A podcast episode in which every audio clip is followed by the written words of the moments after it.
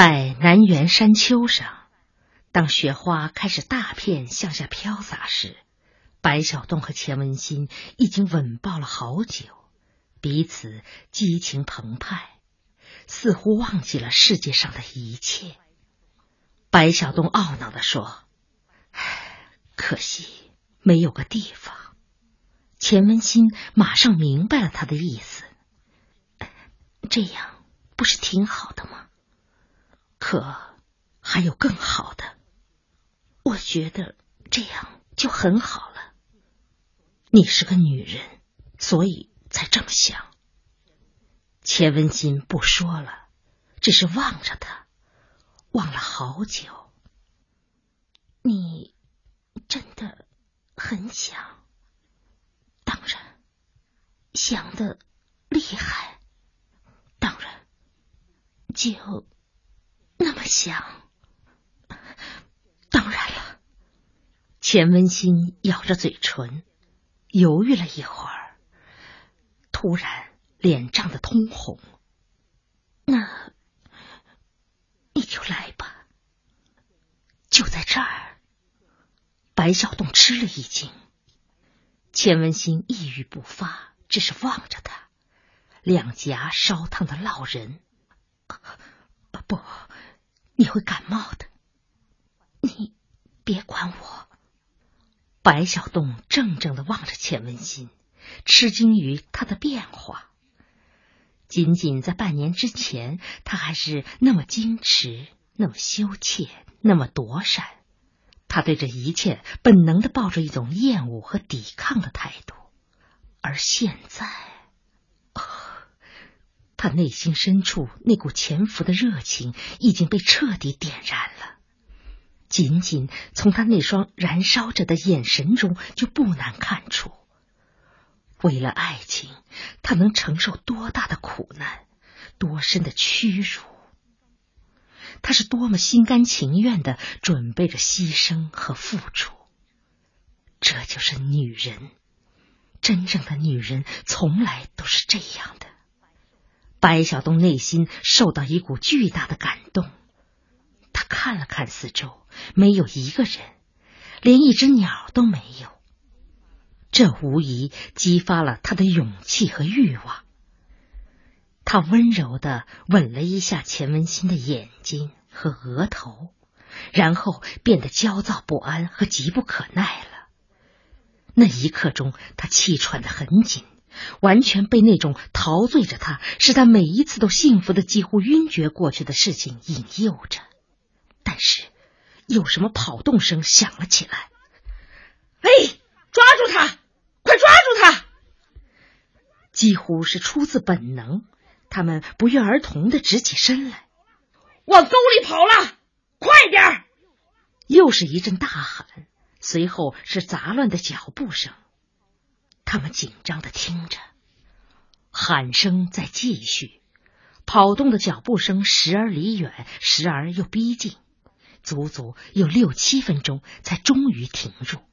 响起了一阵胜利的欢呼声，显然不是抓他们，很可能是抓一只野兔子，再也许是抓一条挣脱了锁链的狗，但是。他们热烈的情绪已经消失了，这儿不合适，真倒霉。钱文新捧住白小栋的面颊，主动吻了吻他。以后吧，以后还有机会。有什么机会？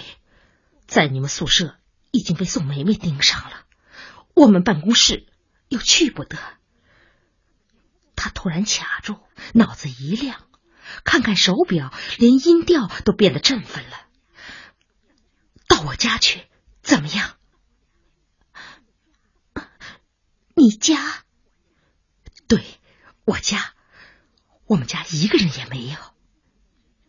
钱文新直怔怔的望着他。赵之雅去参观兵马俑了，领着小云去的。不到天黑，他们回不来。钱文新犹犹豫豫的，不很情愿。白小洞殷勤的搀着他，去吧，我们家里很暖和，起码你可以参观一下我的书房，那是我按自己的意志布置起来的。你还可以看看我的相片，我小时候真胖，胖极了。其实赵之雅压根儿就没有去灵通，也根本就不想去灵通。这么大冷的天，这么老远的路，何况没有白小洞，光他和孩子有什么赚头？何况他对文物古迹向来没有兴趣。何况这些天来他身体一直不舒服。如果白小栋稍稍冷静一点，他一定会对赵之雅竟提出要去灵童参观兵马俑感到怀疑，感到惊奇。可是没有，白小栋的头脑正昏昏发热，正挤满了另外的内容。赵之雅看出来了，白小栋这些天很忙，忙得云天雾地，他明显的瘦了。睡觉不好，食欲也不振。只是赵之雅是一个心地圣洁的人，他认为白小栋是在忙事业、忙工作。为了减轻丈夫的压力，她从一切方面加倍的关心和照顾他。衣服不让他洗，饭不许他做，连买粮这一类重活也都自己干了。每顿饭，他都尽力做的可口，做的营养丰富。白小洞这些天常常睡懒觉，他真诚的认为这是太累了，于是主动充当了他的门卫。有人敲门，他马上去开，询问有什么事。如果不重要，就请对方不要打扰他。就连小云要纠缠着爸爸玩，也多次被他挡了回去。她爱丈夫，丈夫是她的一切。今天白小东又要陪作者去参观法门寺，她很心疼，但她毕竟是个明事理的人。白小洞是主编，主编有许多光荣，许多好的待遇，主编也就有许多忙碌，许多责任和义务。她不应该拉丈夫的后腿。白小栋坐十八路汽车去新玉广场了，他则带着小云去坐六十四路长途车。他知道六十四路长途车人很挤，要排队，而站牌下果然也排起了长长的队。于是，在排了一个多钟头而仍然没有坐上车之后，他开始委婉的劝小云，还是去儿童游乐园玩电子游戏机。她是母亲，深知自己的孩子，在气头上，小云说话就要算话，主意很难扳正。可只要气平了，他会接受新的选择。何况他是那么喜欢电子游戏。果然，小云很高兴的采纳了他的建议，于是母女俩转身朝儿童乐园去。他们是走着去的。星期天，公共汽车上人很多，他们不愿意去挤。但是走到中途的时候，赵之雅感到胸部难受的很厉害，不得不放慢脚步。妈妈，你怎么了？啊，我有点不舒服。那我来搀你。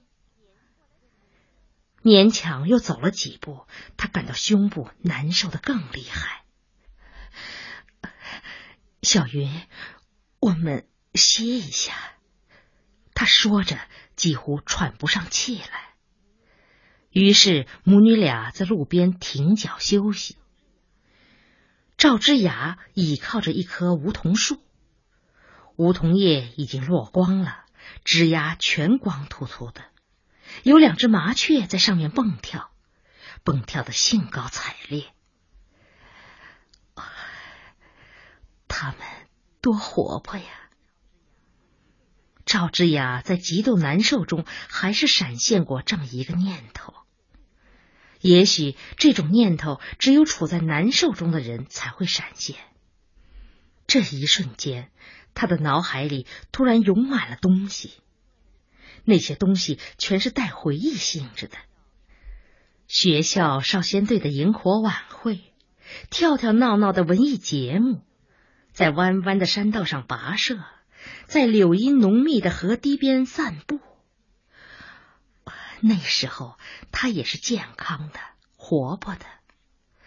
从什么时候开始胸口发闷发疼了呢？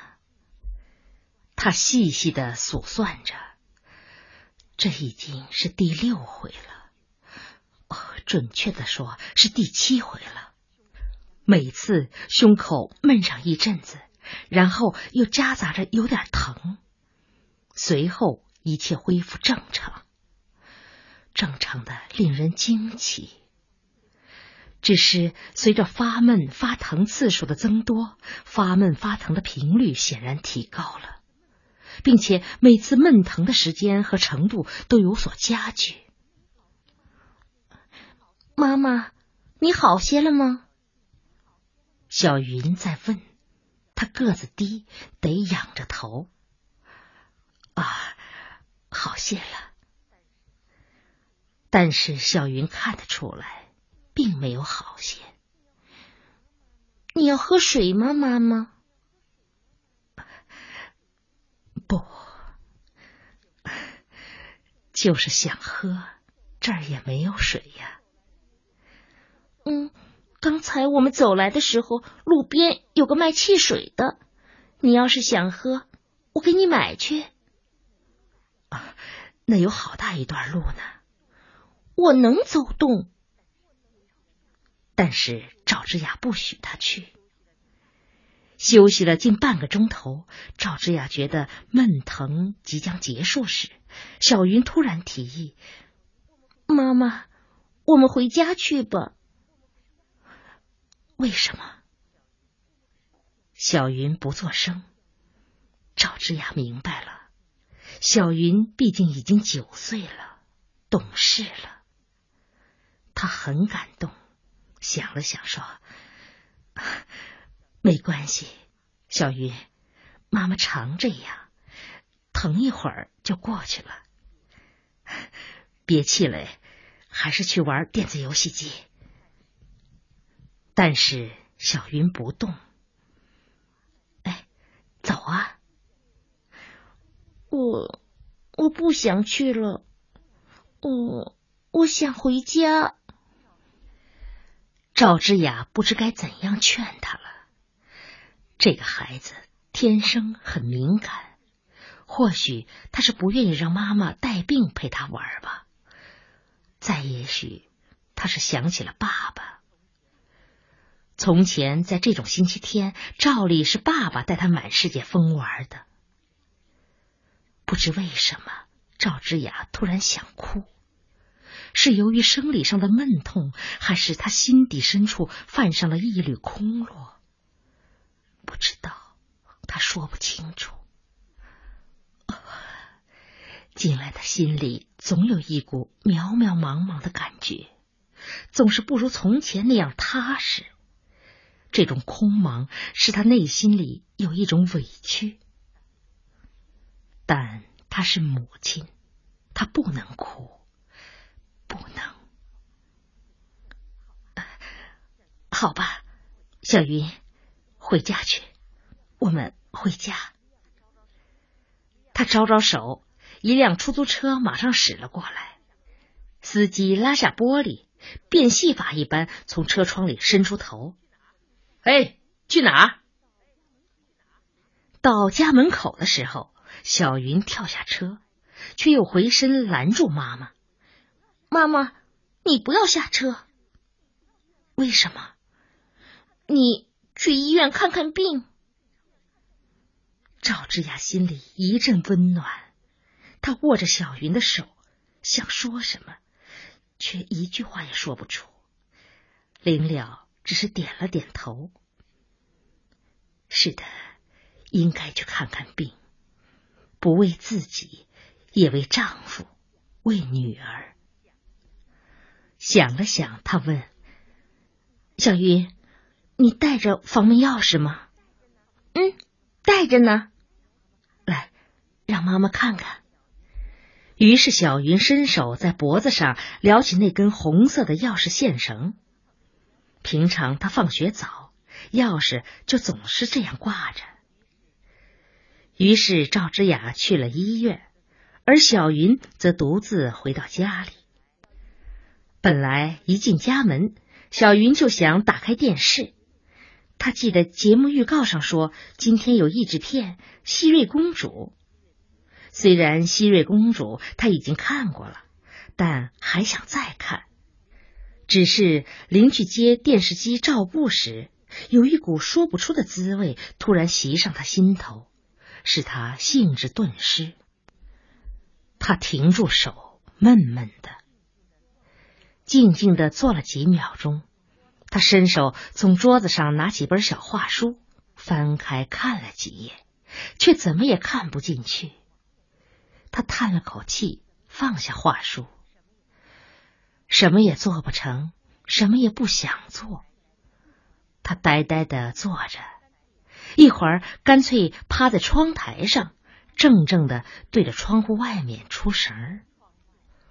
窗外是一个灰蒙蒙的世界，天空很阴沉，似乎下了几片雪，却又莫名其妙的停住。那几棵高大的槐树全是光秃秃的，而在夏天，它们多茂盛啊！连那一片灰秃秃的草坪也生机盎然的。在那块草坪上，他放过风筝，是爸爸牵着手教他放的。也是在那块草坪上，他和爸爸妈妈一起散步。他穿着很漂亮的裙子。妈妈也穿着漂亮的裙子。如今夏天过去了，换来了冬天。冬天竟然这样灰暗，这样压抑。为什么自己从前没有注意到这一点呢？一辆汽车驶来，是出租车，和刚才那辆一模一样。没错，是妈妈回来了。车门很快打开，使小云发怔的是，竟然走出一个男人。但紧接着，他兴奋的几乎要跳起来，是爸爸。他连车内还有些什么也没看，就振奋的折转身，打开门去迎接爸爸。但是手才触到门，又改变了主意。是的，爸爸绝不会想到他也回来了。应该藏起来吓吓他，让他出其不意。给司机付了钱，白小洞首先钻出车门。四周很安静，这里是文化区，无论如何，文化区的人要文明些。他指指一间带阳台的房子，对钱文新说：“这是我家。”随后在前面领路，走了几步，他才发现钱文新没有跟上来，他有些奇怪。哎，你怎么了？钱文新不作一声，只是踟蹰。于是白小栋宽慰他：“哎，你放心好了，真的没有人，他们都去临潼了。不是这个。”钱文新只说了一半就停住。是的，不是为这个，可又是为哪个呢？如果白小洞的爱人和女儿在家，他会来吗？不，他之所以同意来，就是因为他们不在家。可承认这一点，又显得多么下作，多么恶劣。他像一只鬼鬼祟祟的老鼠。只能偷偷摸摸的溜来，只能在见不得人的情况下窜走。这对于一个女人来说是多大的耻辱！这一切，他白小洞能理解，能体会吗？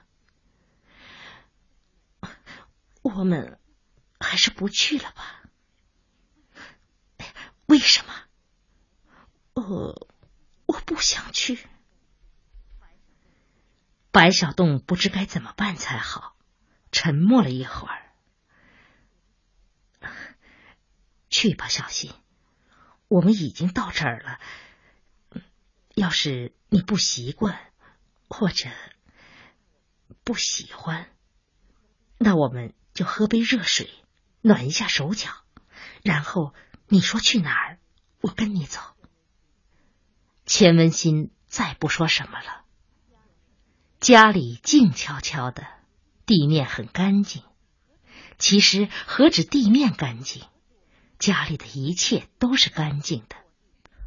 落地式的大窗帘悬挂在窗户两边，书桌上的玻璃板光可见人。家具是组合式的，一盆吊兰从上面朝下垂钓，使气氛显示出高雅。而墙壁上那暖色调的壁纸，使环境凭空便多了一种温柔。钱文新赞叹：“啊，真好。”啊你喝茶还是喝咖啡？白小洞却岔开了话题，是有意岔开的。他不想这屋子给钱文新留下太好的印象，印象太好，他心里会难过。哦，随便。于是白小洞倒了一杯咖啡，又脱掉大衣，之后帮钱文新脱。当略显臃肿的大衣被脱掉时，钱文新整个身段以一种突出的窈窕和挺拔呈现了出来。那曲线匀称的呈现，竟使白小洞有一种崭新的、目不暇接的激动。他连一句话也没有多说，就抱住了钱文新。在一阵简单的推拒之后，两个人又一如既往的很快陷入到一种不可自拔的呢喃中。突然，钱文新猛地推开白小洞，使白小洞吃了一惊。有声音，声音，对，见鬼，这儿哪来的什么声音？你听错了吧？啊，不我听得清清楚楚的，是什么样的声音？呃，说不准，稀稀嗦嗦的，好像是老鼠在抠木箱子。你的耳朵倒真尖！我这间屋子里是有老鼠，最近才有的。哎呀，这真讨厌，得赶快消灭。是得赶快消灭。不过现在不行。白小洞拦腰抱起钱文新，在空中旋了一个圈儿，随后向客厅走去。